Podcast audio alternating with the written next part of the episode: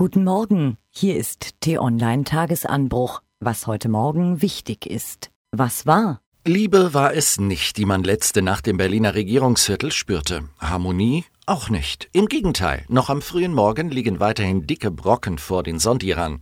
Angela Merkel und Volker Kauder für die CDU, Martin Schulz und Andrea Nahles für die SPD sowie Horst Seehofer und Alexander Dobrindt für die CSU diskutierten hinter verschlossenen Türen und Vorhängen über ihre Streitthemen. Vor allem den SPD-Katechismus, Bürgerversicherung, Solidarrente und Vereinigte Staaten von Europa empfindet die Union als unzumutbare Blasphemie. Trotzdem macht sich offenbar ganz langsam Zuversicht breit. Die Berliner Staatssekretärin Schibli hat eine Debatte ausgelöst, die immer noch Kreise zieht. Der Besuch einer KZ-Gedenkstätte solle für Deutsche und Migranten zur Pflicht gemacht werden, fordert sie und erntete damit neben Zustimmung auch viel Widerspruch, sogar Hass. T-Online-Chefredakteur Florian Harms findet die Initiative grundsätzlich richtig, glaubt aber, dass das Wort Pflicht viele Menschen in diesem Kontext nicht ganz zu Unrecht stört. Verpflichtet sind wir zur Einhaltung von Gesetzen, aber zum Gedenken Klar ist jedoch, jeder, der dauerhaft in Deutschland lebt, sollte wissen, welches Grauen in unserem Land geschehen ist. Das ist eine Selbstverständlichkeit. Auch wir Nachgeborenen haben eine Verantwortung. Die Verantwortung, dass so etwas nie wieder geschieht. Und deshalb müssen wir wissen, was genau geschehen ist. Bestätigt fühlt sich Florian Harms übrigens von Jörg Skribeleit, der die KZ-Gedenkstätte Flossenbürg leitet. Im Interview mit der Süddeutschen Zeitung berichtet er, wie er mit gelangweilten Schülern umgeht. Es gab beispielsweise den Besuch einer recht unmotivierten Gymnasialklasse. Nach drei Stunden Besuchszeit hatten sie den Busfahrer gebeten, länger zu bleiben.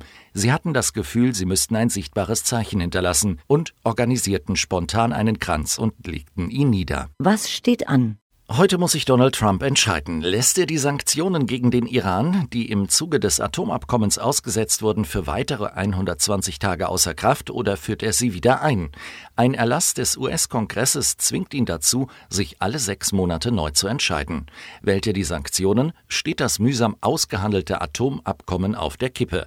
Deshalb drängen die Europäer, allen voran Bundesaußenminister Gabriel, auf eine weitere Aussetzung.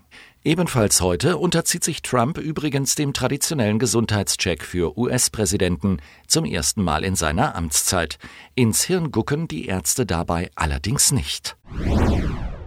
Ende Juli stach ein abgelehnter Asylbewerber in einem Hamburger Supermarkt mit einem Messer auf mehrere Menschen ein, tötete einen Mann und verletzte sechs weitere.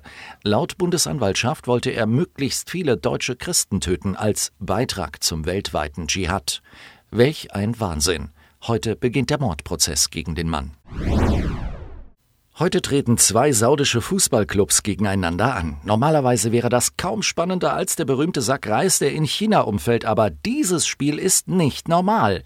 Der saudische Kronprinz hat dem islamistisch verknöcherten Land einen Reformkurs verordnet und gewährt Frauen ein bisschen mehr Rechte. Deshalb dürfen sie heute erstmals ein Fußballstadion besuchen. In der Partie der beiden Clubs in der Hauptstadt Riad. Olympische Winterspiele, Fußball-WM, Leichtathletik-EM. Für Sportfans ist 2018 ein großartiges Jahr.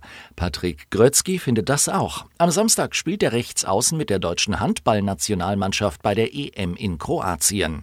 Leicht wird das Spiel gegen Montenegro aber ganz bestimmt nicht. Warum nicht? Das lesen Sie im Interview heute Vormittag auf t-online.de. Das Spiel können Sie am Samstag ab 17.15 Uhr im t-online.de Live-Ticker verfolgen. Was lesen?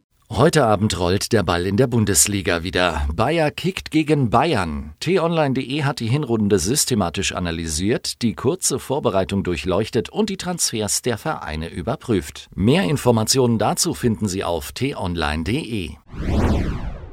Racial Profiling nennt man die bevorzugte polizeiliche Kontrolle von Menschen, die anders aussehen als der Durchschnitt, und die ist inzwischen auch in Deutschland angekommen. In der Praxis ist es unumgänglich, dass Polizisten sich bei Kontrollen von Erfahrungen und Bauchgefühl leiten lassen. Einen interessanten Artikel dazu finden Sie heute auf faz.net. Die Hashtag MeToo-Debatte über sexuelle Übergriffe bei der Arbeit wirft einige schwierige Fragen auf. Betroffene können sich nicht sicher sein, Unterstützung zu erhalten, wenn sie das übergriffige Verhalten männlicher Kollegen in der Firma zur Sprache bringen. In einem Online-Dokument konnten Betroffene die Täter anonym benennen. Shitty Media Man nannte sich das Dokument und es verbreitete sich in rasendem Tempo. Die Initiatorin hatte schließlich Angst und wollte unerkannt bleiben. Jetzt hat sie sich geoutet. Auf thecut.com finden Sie einen interessanten Artikel dazu. Mehr Informationen und weitere spannende Themen gibt es auch auf t-online.de.